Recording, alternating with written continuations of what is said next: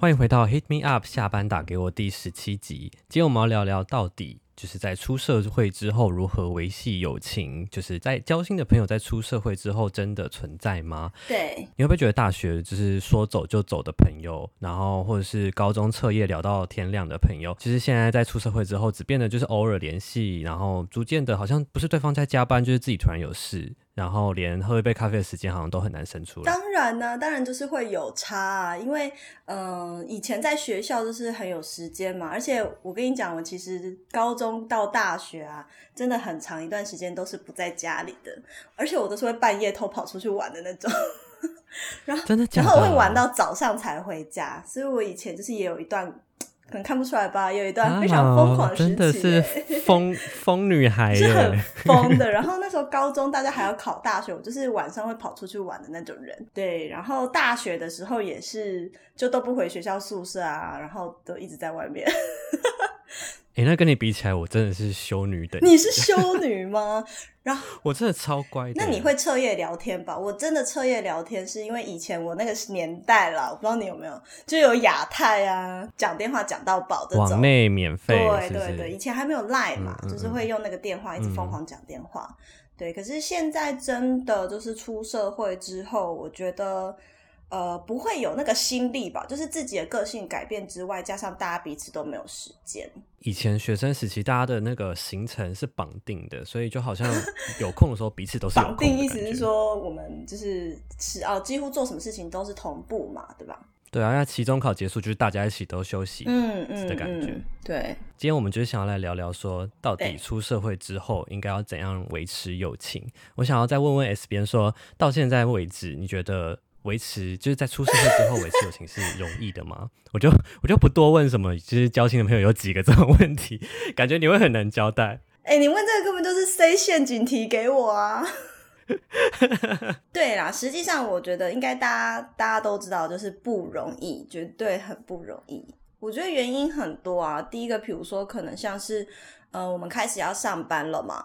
然后上班的时候，你也不知道，有的人他们可能是一般的上班族，有的人是排休的那种服务业之类的，所以其实时间上根本就很难对起来。加上呢，我更不太容易，是因为我自己是外文系的，那我们大学就有很多人是各奔东西，就是去很多不同国家工作。跟我比较好，其实好像是高中同学吧。然后我大学的时候就又都到国外工作，所以这种在不同国度，然后又有时差状况下，根本很难维持这个友情吧。哎，那我多想问一题，就是你觉得疫情之后，就大家都关在家，维持友情的方式，就是你觉得会不会变容易，或者变得更难？但你可能因为我现在的生活比较多重心都是在工作，所以你说，其实我觉得好像从我出社会吧，然后一直到可能我到最后一份工作，一直到现在创业，我好像跟朋友本来就会有一个默契在，就是保持一个距离，彼此知道什么时候哎适合来见面等等那种感觉，但是不会很刻意的说一定要特别的去维持。这好像我们后面会聊到，对对对，就不会说一定要什么一个月见一次啊，什么时候一一定要一个时间这样，不会，绝对不会。你会吗？嗯，我也我也不会，完全不会啊。不是，你根本没朋友啊。这什么伤人的评论？对我只是把你的秘密说出来罢了。OK OK，好了，那我觉得说，在不同的时期，就是每个人的价值观都不太一样，然后或是在乎的事情，倒是说话的方式跟自己的工作形态，就像你刚刚说的，完全都不一样。然后不只是自己改变，当初你那个很要好的朋友，其实也大部分也都改变了嘛。我觉得要维持就是本质上跟以前一模一样的友情。对我来说，我自己是觉得不太可能。比如说，以前你跟这个同学就是很很隔壁桌的同学，就是每天都在讲干话。可是你久了之后，你毕业之后，你就不可能再继续维持这样子的友情。所以我就觉得，要要要维持本质上一样的友情，我觉得是不太可能的。所以对我来说，我就觉得说，嗯，不论哪一时期，你都会有那个当下的好朋友。但是过了之后，我都觉得他就是，我就很放得下。那你以前在学校跟朋友的相处模式是什么？然后现在？出社会之后，跟那些同样的朋友的相处模式是什么？比如说高中好了，我的高中的好朋友，我们可能就是一起玩社团啊，然后可能就是同班，然后又同社团，然后就相处时间超长，连假日都会混在一起练社团啊，什么什么的。所以，然后甚至是就是下课之后也会用通讯软体啊，Facebook 之类的，就觉得非黏在一起不可那种。对对对，就好像什么都绑定，就是但是出社会之后，觉得哎，你只是可能只是。线动偶尔回个一两句，就这样打招呼而已，不会说完全不见面，但是一年可能就见个一两次就差不多了，就不会特别约。可是你会因为这样而觉得可惜吗？还是说？我觉得还好哎。哦，我们下一个问题就是要讲这件事情了，就是呢，出社会后的友情应该是什么模样的呢？里面我就觉得我描述的我对我友情的观念，就会让我觉得说我其实还放了很云淡风轻的感觉吗？没有，你曾经跟我讲过，说你根本不在乎你的朋友啊，就算他们走了也没差。没 有白噪音的朋友们听一下，我才不是这样子下定论的。哎，我真的是蛮多朋友也会听我的节目了。开始，你这样害我很难做人。OK，开始破坏你身边所有的关系。对啊，好了，我先说我自己觉得我对友情的三个想法。好了，我觉得有三个特征。好，我觉得说不会因为彼此有新的重心而觉得自己开始不被重视。进而赌气，我觉得有一些人会这样，就是会觉得说，哎，我们以前明明就这么好，可是你现在就是你都不会主动讯讯息我啊，你都不主主动约我啊，然后就会开始赌气。哎，可是真的有这样的人呢？你有遇过吗？对啊，对啊，真的有有遇过，没有到真的要跟我吵架，但会就是因此会想要。我还以为你才是那一个角色哎，我完全不是啊，我就是会消失在人间的那种人，你你认同吗？我认同啊，当然就是不要因为彼此有自己别的事情，比如说，尤其是在我这个年纪。很多女生朋友，她们已经其实生小孩当妈妈了。那你总不可能说，哎，你都因为要顾你的小孩都不理我，你是怎样？就听起来像疯子啊！对，这就有点情绪勒索的。但我跟你讲，我真的有听过，那不是我的朋友，就是我姐妹的姐妹，她住在美国。啊，把他事情说出来应该也还好，反正也没人知道他是谁。他之前他自己之前他自己住在美国，然后就有一个女生朋友非常的黏他，就是从小大概十六十七岁就很黏他的一个女生朋友。然后我我的那个姐妹呢，姐妹 A，她就是嫁到美国去，嫁到美国去之后，她就生活了一段时间。可是她的朋友 A 呢，就是非常想念她，从小就非常黏她，所以就特地为了她买了一张机票飞过去那。那里跟我的姐妹 A 呢住了大概一两个月，然后那一两个月非常可怕，就是因为就是我的姐妹呢，她是在美国，就是在纽约那边有开自己的店，所以其实基本上平常工作很忙，根本没有办法照顾她。她呢就是死缠烂打，就对，不管上班啊、下班啊都会跟着她，然后呢还会唆使，就是会越来越夸张，会唆使她的老公载她去买生活用品，对，就是直接要把已经侵入，就是。一个家人侵入到他的侵入他们的家庭了。她老公就是也是那种就是比较逆来顺受，就是很听话那种，所以 就是也没有办法拒绝他朋友的那种要求。然后有一次他真的受不了，就直接跟他说：“你什么时候要回去？”其实我觉得我们这样子生活上其实脚步都有点被打乱。然后他就开始会哭哭闹闹，就是哭哭啼啼的这样子。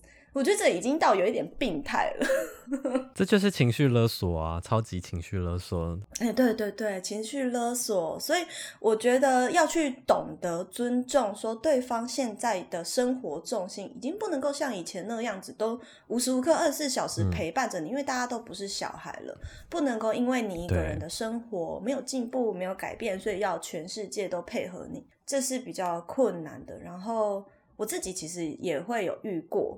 但是没有到那个那位这么夸张，那么严重。对，就是他会说啊啊，现在就很忙哈，然后可能就都不出来嘛什么的。可是我觉得真正的好朋友呢，他是就像你讲，不会因为彼此就是有新的重心，然后就觉得自己不被重视。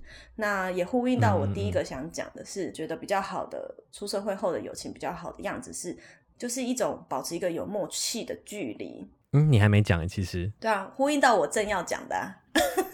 啊，你正要讲。自己 Q 自己也不行啊。对。哎，所以我们第一点其实蛮像的，是不是？我觉得我们第一点很像啊，因为你说不要因为彼此生活重心改了，然后就觉得不被重视。然后我自己想要讲的是要保持有默契的距离，其实基本上就是一样的。我觉得说。不要因为彼此的重心改变而就是情绪受影响。但是我觉得两双方就是可能有难的时候，你都还是可以去见义勇，就是可以去挺自己的朋友，怎么样啊？就你也可以去真的去帮他，或是你就第一时间到现场去陪伴他。我觉得这些都 OK，但是不要因为他有新的工作要忙，然后他的工他的生活形态转变而去。就心情受到影响，这样好了。我觉得我的第二点是，其实有点像承上启下的感觉，就是理解每个人都是独立的个体，然后对生命有不同的规划。嗯。其实是不是真的很像？但我就是真的觉得说，比如说 以前高中生活跟以前高中大学，我们会跟好朋友说啊，我们以后要一起干嘛？而且还会有的会说，我们要一起念同一个大学，对，或是一起做哪一份工作，进到什么职场。可是真正到那个时间的话，每个人的决定其实都会因为自身去做改变嘛。那我觉得，因为这些去做调整的话，我觉得还是就是要尊重彼此。那你有没有什么小时候跟兄弟呀，或者是朋友的那种的那种约定，然后长大是真的有实现或没有实现的？会不会觉得很可惜之类的？有哎，以前高中的时候，因为高中就念书念得很辛苦，所以所以我们都会说，考完大学一定要一起出国玩啊，一起去哪里哪里玩啊，去日本还是怎样的？但是最后完全都没有啊！真的吗？哎，我跟你讲，我有一个小实现的，微微实现的，就是那时候是呃，我高中同学，高中一个很好的女生朋友，然后一直到长大出社会，我们都还蛮好的。都会一直保持联络，然后我们就其实高中毕业还是大学毕业忘记了，我们就约定二十六岁这一年就一定是确切二十六岁，二十六岁这一年呢，我们要一起去环游欧洲。呃，后来好像没有在这一年实现，可是我们是二十八岁的时候，我人在西班牙，我后来回到西班牙嘛。然后他就来西班牙找我，这样为什么会定在二十六岁这么确切日子啊？就觉得那个时候还没二十八，但是又是一个很年轻、很 young 的状态。就是你现在的十年前呢？你你在讲什么？我还没三六啊，欠打是不是？因为我们今天是没有一起录音，你就想要你就这样子是吗？要不然你就会直接打我。我先记在账上哈，然后下一次见面就知道。好了好了，那我的你的第二点是什么？你要不要好，我的第二点呢，其实就是尊重彼此的现况，他的生活的样貌，然后即便没有太多的交集，也可以同理他，然后倾听他。其实就有点像你说的，有难的时候，或是他难过的时候，还是可以去挺他。对，我觉得我跟我大部分现在的朋友其实都有保有这个默契，哎，嗯，我们不会刻意说，哎，我们每个月一定要见一次面哦，没有这种事。但是呢，想到彼此的时候，好像都会刚好同时想到对方。如果他打来的时候，哎，我其实因为很有默契嘛，可能他听他的声音就知道，哦，不对劲，所以我知道这时候我可能就会放下手边的工作，然后开始去聊。呃，去倾听啊，等等，这样子。人已经就是有很多很辛苦的事情，所以我觉得友情这件事情就是用来各取所需，去分担彼此生活上的痛苦。有时候我比较痛苦的时候，我就需要有一个朋友来听我说话。啊，那你不就把他当工具人了？可是我觉得人就是这样哎，我们就是需要互相取暖呐，就是偶尔就互相互相帮忙的感觉。讲难听有点像各取所需，但是我的意思是说。你们就是要互相帮忙，但是就是在危机时刻的那一种。好，我的第三点是不强求所有价值观要相同，但是就是待在一起舒服就好。以前小时候会觉得说，一定要找到那个认同我们所有观点一样的人，我一定要就是什么价值观都要相同，金钱观也要一样，要不然相处起来就会觉得很不舒服。我觉得现在就是反而不一样比较好哎，我觉得现在啦，不一样比较好吗？怎么说？因为不一样的时候，你就会学习到不同层面的观点呢，你不觉得就会比较特别吗？意思就是说。哎，他认为生活应该平稳就好。我认为就是生活要富有挑战。可是同时，因为他的想法跟我不一样，我们可能因为是朋友不会吵架，可是可以去了解到不同面向的人他的想法是什么，我就觉得很好玩。嗯，对，怎么你觉得不好是不是？但前提是，妹妹，我觉得前提是要两方都有办法很有逻辑的讲出自己的想法，然后还要能真的能沟通。对，因为有些人就是。我不认同你，可是我也说不过你，然后我也没有办法讲出自己的想法，然后就会说反正就这样了，然后就是 你知道，就是一个 我知道你你在讲你朋友啊，我没有啦，你不要一直这样子，害我很难做人呢。我没有在说谁啦。好好好，然后呢？对，所以我觉得你说的是没有错，但我觉得前提是要两个人都很有办法去。真正的和平沟通，嗯然后是觉得是用一个舒服好玩的方式去互相交换彼此的想法。对对，我我非常认同、欸，就是你没有办法强求，你一定要逼他认同你的想法啊什么的，因为其实你说到一个岁数已经出社会了，你很难去改变一个人他的成长背景或者是他的工作环境所给他植入的观念，所以如果你想要所有的人都认同的想法，那基本上是很难的。而且我觉得到一个年纪之后，我不知道你现在会不会，就是我也觉得合则来，不合则去。你会你会这样想吗？你刚刚那个开头让我很不想附和，但是我的确是这样想。因为你的朋友就是 到一个年纪是什么年纪？不是不是，哦到一个年纪是什么年纪？那个年纪啊，你不是跟我一样大吗？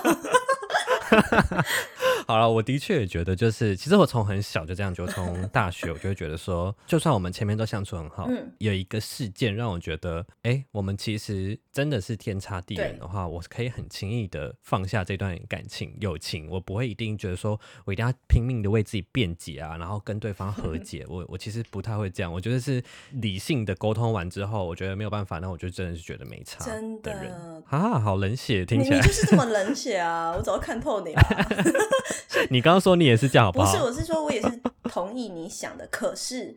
可是有一个可是，嗯就是我好像没有遇到我我身边的人都偏理智，就是还蛮怎么讲？因为你已经走到现在了，然后所以呢，通常留下来的一定都是可能真的就会是未来一生的挚友，就是现在还会见面的，就是过奔三以后，现在还会见面的朋友呢，真的我觉得可能就嗯是你一辈子的朋友，所以这现在还留下来的话，就真的要好好珍惜他们。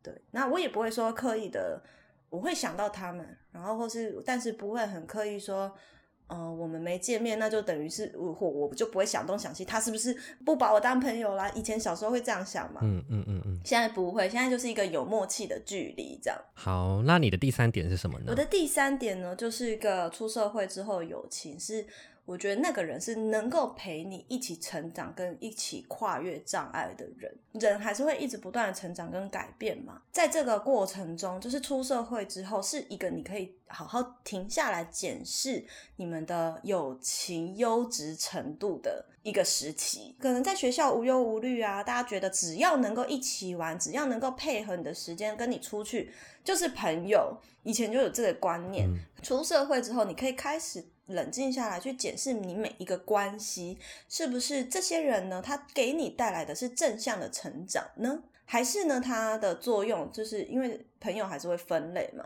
就是还是它仅止于就是陪你吃喝玩乐的人。但是我觉得真的可以把它延续到很久，比如说像我说到一直到一辈子的，都是那些可以陪你成长或是跨越某些障碍的人。例如，可能他在你一些不论是感情的问题，或者是你自己人生卡关的时候，他都可以很单刀直入，或者是陪伴你度过这个时期，然后给予你很棒的建议的人。那我觉得他就是一个很棒很棒的友谊。所以说，你觉得呃，朋友他就是有分类嘛？所以你觉得吃喝玩乐的朋友通常就不太能维持太久的感觉？呃，要看你自己啊，因为像有些人可能到老了还是可以吃喝玩乐啊，就是把重心比较放在就是呃可能娱乐性质的事情上。可是有些人可能像我，可能现在这个阶段，我不知道以后我会不会。那现在这个阶段就还是比较工作狂一点，那我可能就嗯不太需要，或者是说不太会花时间在这些类型的人身上。诶，那我蛮好奇的，因为你刚刚说就是能够找到就是互相一起成长的朋友，那那我想知道是现在你有没有哪些朋友是会真的再去跟你讨论一些人生观点或者是工作上的事情就真的啊有会。具体会去讨论到什么事情，让你会觉得哦，我们彼此是有在成长真的很多，因为像我朋友他，他们大多数可能都在大公司工作，真的很多几乎都是大公司，然后也有就是在国外工作的。那可能每一次回来台湾，我们就会去聊说，不论是家庭或是感情，或者是甚至友情也会，还有事业之外，然后会聊到很久以后的规划是什么，以及他对于现在的人生的看法是什么。有时候我们还会聊政治类的东西，就是可以聊的东西真的很广，然后彼此有不一样的观点，然后你会觉得说，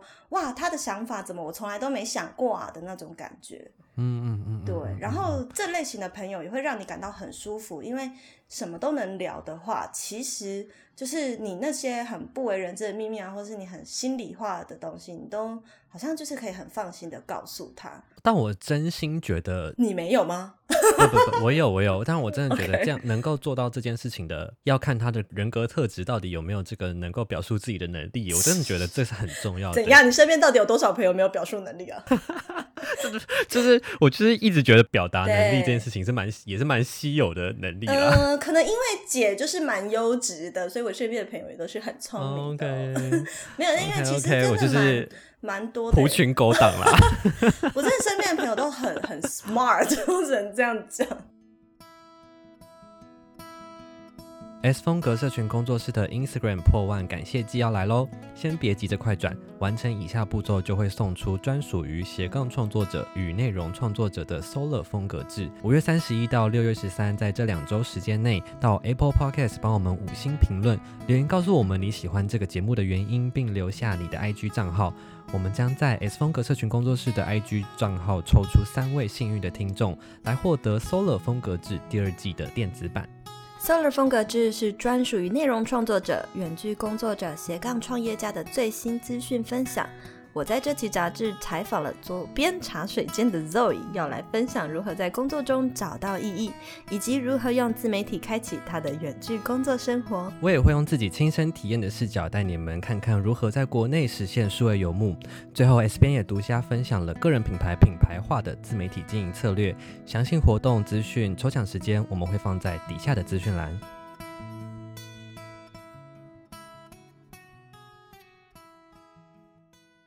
我们刚刚聊了，就是一段距离舒服的、适合在出社会之后维持的友情应该是长怎么样的。接下来我们就要来拆解看看，要怎么样把友情的这个体质变得这么正确呢？哦，我在网络上看到一本书，就是叫做《别再叫我加油好吗》，它它是一个作者叫做张敏竹写的书。那这本书呢，它其实是作者自己亲身经历，他写说他以就是忧郁症面对的世界是怎么样的，让更多在相同处境的人觉得被同理，甚至找到勇气的书。那我觉得他在书的最后呢，还有有一个篇章是在关于心理学教会我的事情，呃，维系友情的七大原则。嗯那我觉得这七大原则其实分享出来，我觉得就是还蛮适合让大家去逐一的检视自己的友情是不是有这个七大原则，也可以让自己去就是尽量去保持有这七个观念在自己的脑中。第一点就是开放的心胸，我觉得我们在过往人生经历中常常会受到一些伤害，然后后来就对有同样人格特质的人保有一个保护机制，带着这个伤口就是去戒备以后所有这些无辜的人。嗯，掉进了这个叫做自证预言的陷阱之中。自证预言你，你应该知道什么意思吧？你要不要来解释一下什么叫自证预言？我真的不知道什么是自证 预言啊。自证预言呢，它就是说，我直接举个例子给大家听好了。嗯比如说，假设你觉得 A 一脸就长得很花心，哦因为你就是觉得给他预设立场的意思啦。你感觉他就会劈腿，然后呢，你从此开始之后，就你就一直在收集。一直在主动搜集他有可能劈腿的证据，查他情啊，翻他手机啊，嗯等到哪一天你真的找到一点点蛛丝马迹跟一点点证据之后，你就说，你看吧，我就说吧，他就是这样的，就是你一开始就已经把所有事情都导向那边了。这其实就是有点像，就你说的啊预设立场，可能在心理学家心理学上面，这个叫做自证预言的陷阱。然后呢，我就觉得说，的确我们有可能会因为过往的一些经验，然后打草惊，就是不是一朝被 蛇咬，十年怕草，把成语全部讲出来，有蛇的成语全部讲出来。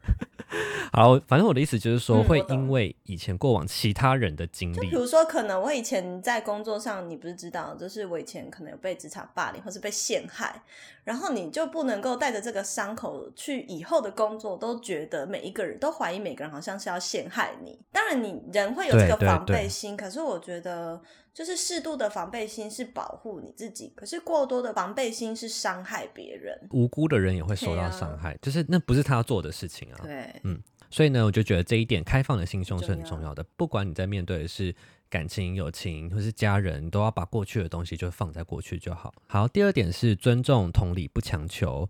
每个人的成长经历就不太相同，原生家庭给的影响其实也不太一样。我觉得价值观在基本上就会有很大的差异了。那我自己觉得最常见的就是道德、环保或是金钱观这些。你觉得呢？你也就是环保观念啊，或者是，什么。我我觉得这个就是呼应到我们前面刚刚讲的，我们认为就是出社会后最美的友情是怎么样子嘛？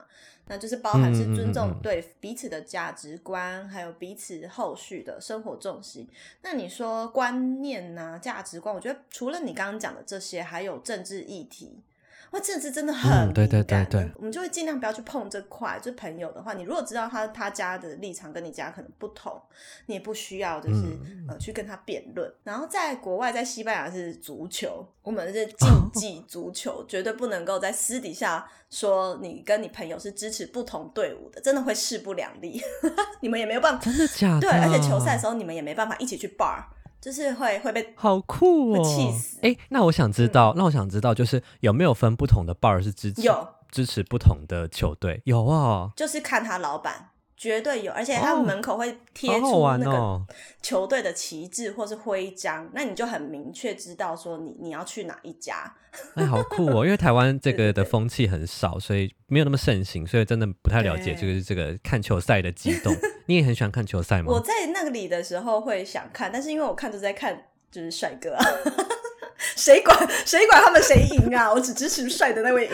OK，我我可以理解。对对对，好啦，那我我觉得回到刚刚这一点呢，就是我觉得每个人都可以把我自己的观点，像我刚刚前面段友讲嗯的，我觉得去学习尊重彼此不同的立场。如果真的不太适合，就你真的觉得你们的价值观影响到你们没有办法相处，那我觉得就当个点头之交，其实也没有什么不好，就是没有必要一定要怎么样多好嗯，或者什么样的。哎、可是我跟你相处下来，我觉得你是那种会据以力争的人，我哪有你就是啊？会争啊如果是 你不会吗？我不会，我我会做第一次的沟通，但哦如果我真的觉得哦价值观上面有差异的话，我不会去想要去改变别人的想法。我不知道我到底会不会这样想了，但我觉得我要我会努力做到不去改变别人的想法，嗯因为我觉得没有一个人可以伟大到去改变别人的想法。这边有个故事想跟你分享，某一个时期我就不讲哪个时期好了，我专门有个时期有一个朋友，就是我们在聊天。然后呢，我就跟他讲到说，有看过一部纪录片叫做《血色海湾》，你有看过吗？他就是在讲说，呃，日本有一个地区会捕杀呃海豚，反正会有一些技术，然后把海豚全部集中到一个海湾，是，然后呢，会先由驯兽员，这叫什么海豚的驯养员，先来挑选适合去表演用的这些海豚，把它挑选走之后，剩下全部杀掉。啊，好可怜、哦。然后这件事情其实其实在日本是隐藏的，就是它也不是一个公开事实，日本大多数的人也不知道这件事情是有一个就是爆料反正就是有一个人去偷，对对对，偷拍，然后把它拍成纪录片，然后公开这样。我就跟他分享这件事情，然后我就跟他说，所以。呃，去任何的海洋生物馆啊，看海豚表演，其实都是对他们很残忍的事情。而且因为那个声音噪音太大了，所以海豚其实他们的饲料里面都加了大量的抗忧郁药。然后让他们让他们维持他们的就是生计这样子。嗯我在这边再多分享一件事情，我看到真的很难过，就是那个纪录片呢，就是。发起这个纪录片的人，他本来也是一个海豚驯养员，但是因为他在其中一只海豚因为过得太痛苦了，所以他在他面前自杀，哈，而且他自他自杀的方式，对，他在水中然后放弃呼吸，然后他就死掉了。然后他才知道意识到说，原来海豚是就是真的很痛苦，所以他才想要去改变这一切。好，我就滔滔不绝跟他分享完这一切的时候呢，他就说，可是如果我不去看的话，还是会有人去看啊。他就觉得没差。反正都有人去看了，我就也没差，我就很生气，我就当下我真的爆气，我就觉得怎么会有人有这种想法？嗯就是嗯嗯，你这一个人微不足道，但是每一个人去一起去做改变，还是有办法改变这个社会。对啊，当下我真的觉得我很生气，并且我没有办法改变他的想法。可是呢，我就还是觉得好，没有关系，尊重他，就是大家都会有自己的，对对对，我们到现在还是偶尔会保持联系的朋友。我也不会，我也没有因为这件事情跟他，是啊，就是你下一更生气地次见面说，去哎，上次那个海豚事件，其实这件事情已经很久了，嗯但我就是是我就是会觉得说，我一定会记得啊，我就是记在我的本子上啊，是海豚，就是生气，对啊。但我就觉得说，我现在就会觉得说，OK，就是我试过了，然后他还是有他的想法，那我觉得就是没关系嗯这样。嗯，OK，那因为时间的关系呢，所以我在我这边分享三点，我这边分享最后一点。那其他如果大家有兴趣的话，再去找这本书来看。我觉得还有一点，我觉得蛮有趣的，大家可以听听看这个观念。这一点叫做将朋友分门别类。啊什么意思呢？吃饭、聊天、喝酒、逛街、出国这些事情，所有不同类别，就包括你说的成长或是聊心事这些事情，适合的的朋友 都不一样，哎、对吧？我真的觉得都不一样哎、不要去逼你自己觉得你很好的朋友去做全能的工具人，陪你嗯做任何你想做的你事情。没有吗你也要去尊重。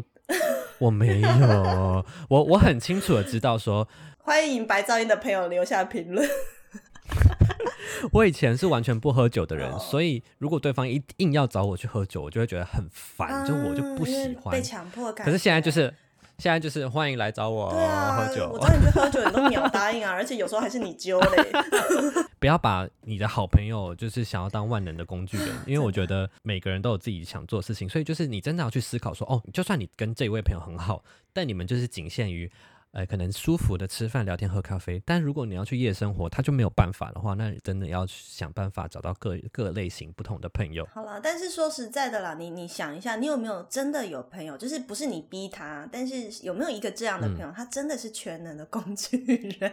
我 我跟你讲，我有哎、可以把他电话放在虾皮上卖。卖什么卖啊你？就是我跟你说，呃，同常常会半夜突然找我那个男生男性哦，我知道友母羊座是不对母？羊座朋友，他真的从小就是我的全能工具人。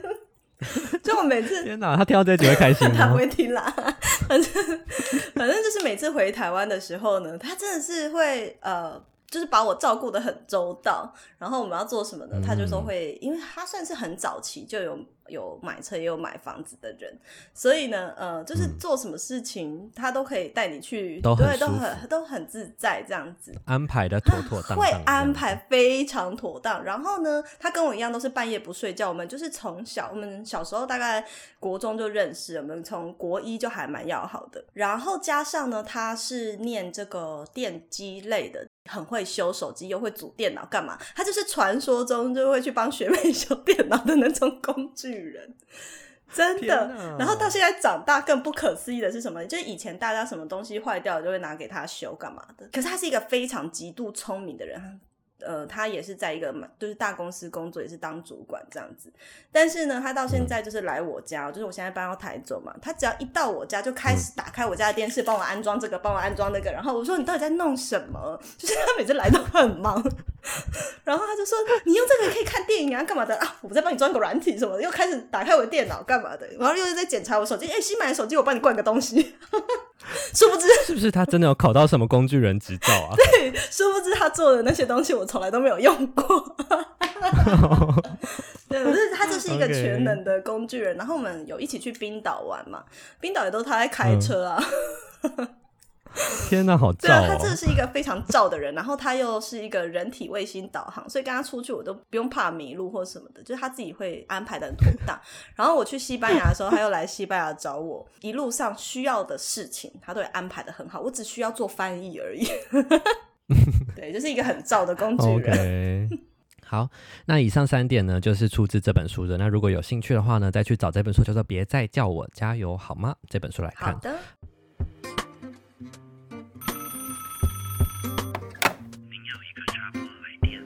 好，接下来呢，我在 Instagram 上面有问大家说，出社会之后如何保持交心的友情呢？那我有收到几个答案来跟大家分享一下。有人说呢，觉得要定期的见面，嗯然后没有办法配合的话，就是尽量用讯息保持联系。其实我觉得现在 Line 啊、Instagram 都太方便了，要保持联系真的不是一件很难的事情。对啊，对吧对啊，还有另外一个呢，是说主动聊说自己的近况啊，也关心对方的状态，时不时就说一些自己的糗事来逗对方开心。这件事情，他是 这是一个很棒的朋友哎、很暖心的朋友。就像你啊，你要常常多跟我分享你的糗事啊，我没有什么糗事啦，我的糗事几乎都在你面前发生，我也没什么好讲的了。乡土剧一哥啊，苏珍。我现在我真的要去好好的上正音班了，各位。OK，好啦，那这一集差不多就到这边。好大家记得哦，就是因为我们现在有办这个活动，所以要记得去留言，然后就可以抽出这个 Solar 的风格制电子版。好，好，那我们这一集到这边，拜拜拜。